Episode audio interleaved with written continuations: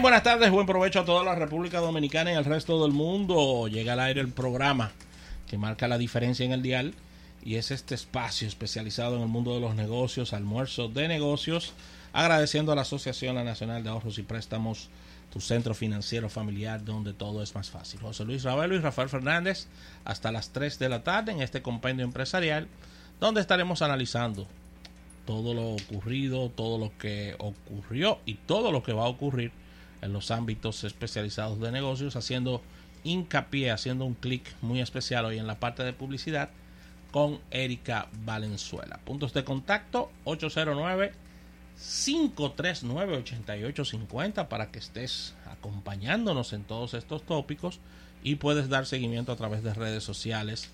Almuerzo Negocio en Twitter, fanpage en Facebook de Almuerzo de Negocios e Instagram Almuerzo de Negocios para todo el planeta, no olvidando nuestra red social profesional eh, LinkedIn. Descarga la aplicación tanto para Android como para iOS, sumándonos al sistema de galería de aplicaciones de Huawei. El App Gallery. El App de Gallery de los amigos de Huawei, aquellas personas que tienen dispositivos de Huawei, que son bastantes en el país, ya que han tenido excelentes ventas en los últimos años.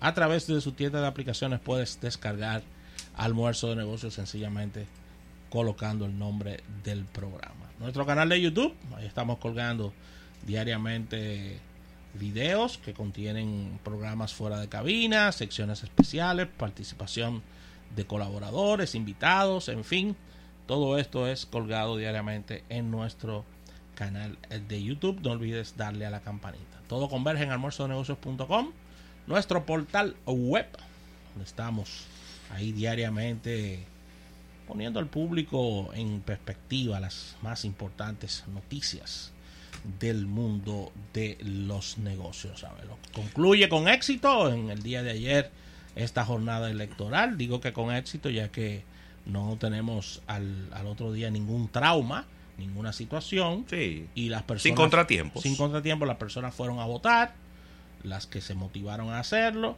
y todo ha transcurrido de manera, de manera pacífica y sin mucho sobresalto. Gracias a Dios. Claro que sí. Las buenas tardes, Rafael. Las buenas tardes a ti, a todo el público que nos acompaña. Nelson, Stephanie. Qué bueno estar aquí. Una inicio de semana más. 16 de marzo. Y Nelson votó. Pero claro. Sí, Siempre, ahí, siempre. Siempre, siempre. Oye, Sabe pensaba que siempre ejerciendo su cívico deber Claro. de ejercer el derecho al voto, porque es una cosa rarísima, porque el voto es un deber, pero también es un derecho.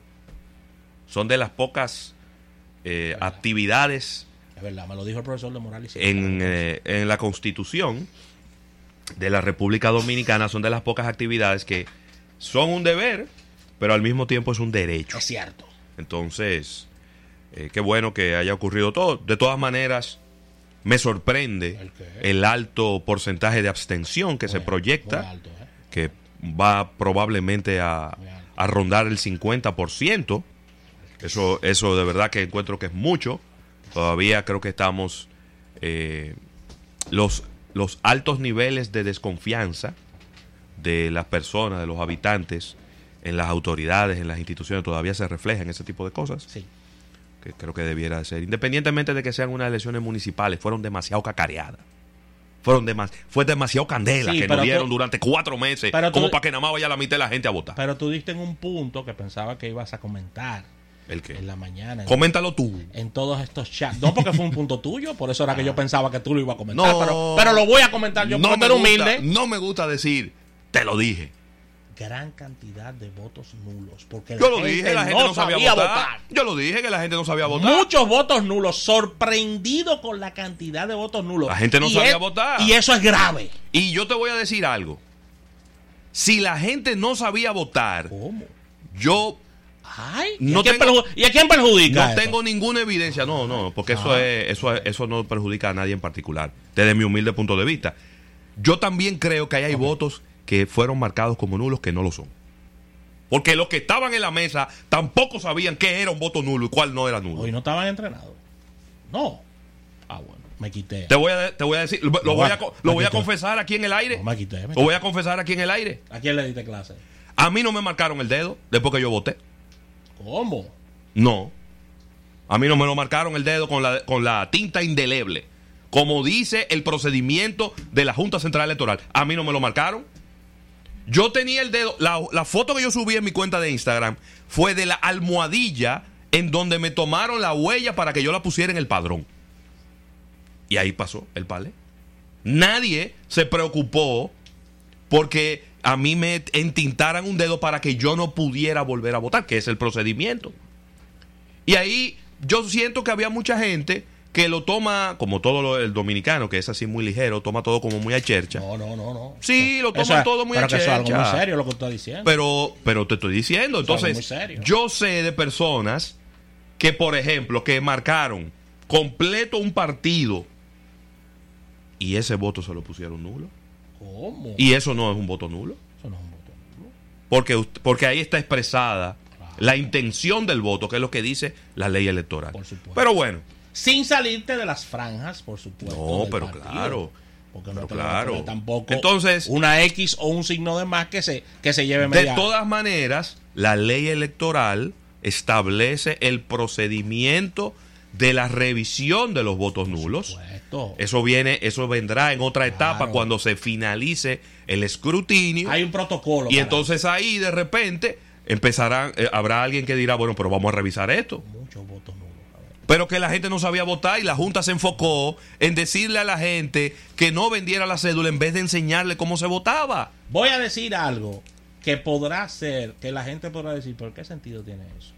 Si tú le sumas los votos nulos a la abstención, oye, me tenemos, tenemos una situación en el país, ¿eh? Bueno, pero no la quieren ver. Porque no quieren reconocer. ¿Cómo? ¿Pero cómo que no la quiero? No, no la quieren ver las autoridades. Ah.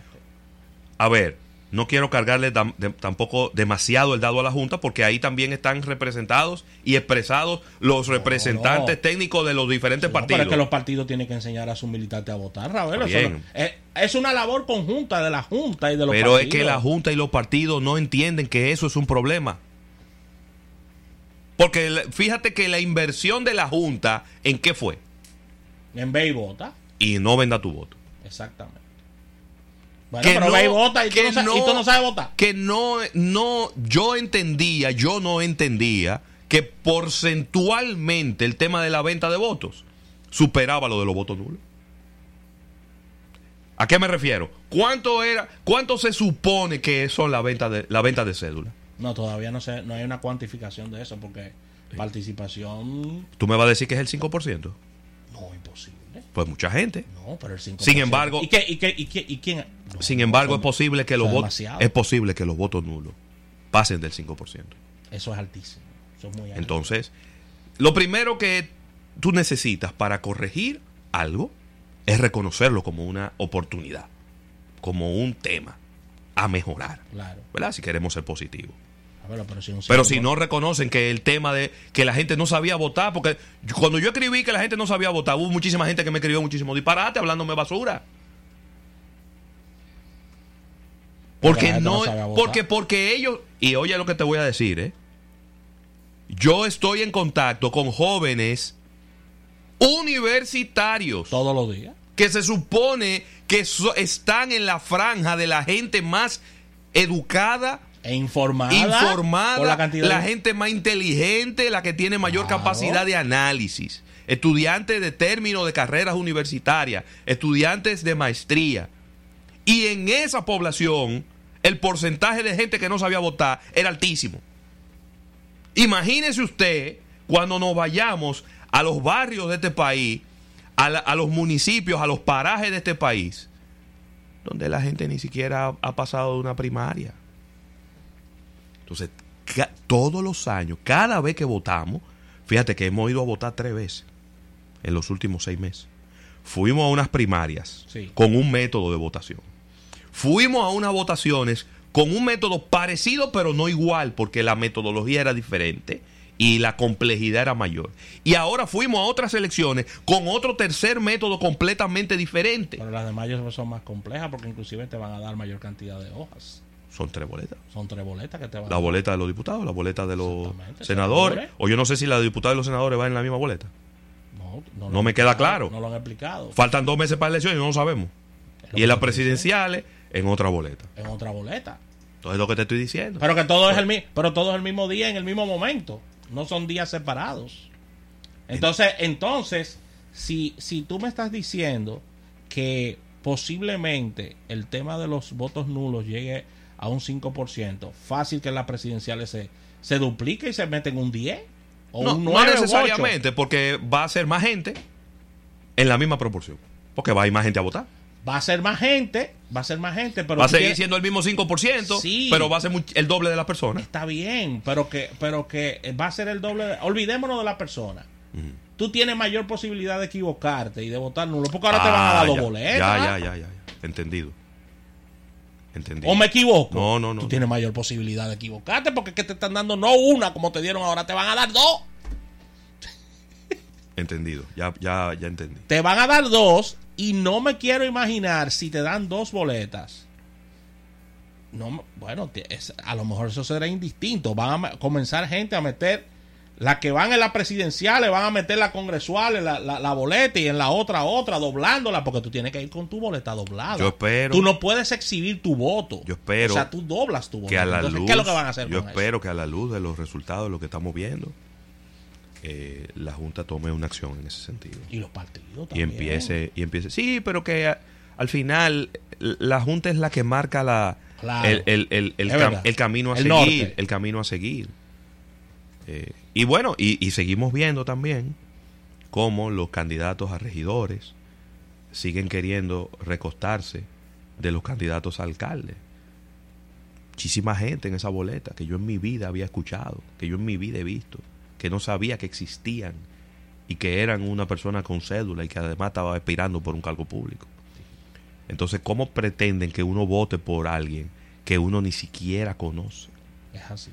Eh, seguimos, seguimos todavía con, con muchas... Porque los partidos políticos, Rafael, siguen eh, como que estamos en los años 80. Siguen actuando como que estamos en los años 80. Sí, yo Es, recibí... es- es muy, es muy lamentable eso. Pero yo creo que estamos en un, en un momento de inflexión. Estamos en un momento de cambio y de, y de abrir los ojos. Y eso de que el 70% de los municipios, a, a decir por las proyecciones que dan los datos iniciales de la Junta Central Electoral, cambiaría de partido, creo que es una señal inequívoca de que los partidos no tenían ni idea de lo que estaban haciendo. Ni idea.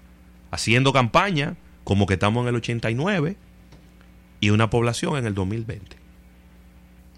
Yo estoy totalmente de acuerdo contigo, porque Sí. inclusive hay una serie de, de candidatos y de y diríamos de caciques que perdieron el trono, pero es porque estaban repitiendo las mismas acciones en campañas pasadas y estas acciones no le dieron resultado. No le dieron resultados. Personas que tenían tres y cuatro periodos en, en alcaldías y dos periodos consecutivos y perdieron y perdieron su, su oportunidad Sí, ahí y por- con todo y con todo el respeto que me merece voy a tomar un caso muy particular que para mí es muy representativo de lo que estamos hablando el hecho de que Johnny Ventura a sus 80 años de edad quiera ser alcalde de la ciudad de Santo Domingo es una muestra de que ese partido no lo, no le voy a echar la, la, la- responsabilidad a él ese partido no tiene idea y no entiende lo que pasa en la población dominicana, que el 70% de sus habitantes tienen menos de 35 años de edad. Y no es verdad que hoy en día la gente confía más en alguien de 80 años. No es verdad. Eso no es verdad. Hay una desconexión. Hay una desconexión. Ojalá que llamen a la empresa para que vaya a reconectar los cables. Porque ese partido y la población tiene una completa desconexión poniendo un candidato de 80 años de edad. Puede ser la persona más conocida de la bolita del mundo. Y nadie en este país es más conocido que Johnny Ventura. no Pero no como político. no es que son, No son- como político. es que son códigos totalmente No como diferentes político. Entonces, bueno, la verdad que es complicado. así que vamos a una pequeña pausa comercial y al retorno venimos con más contenido. Estás escuchando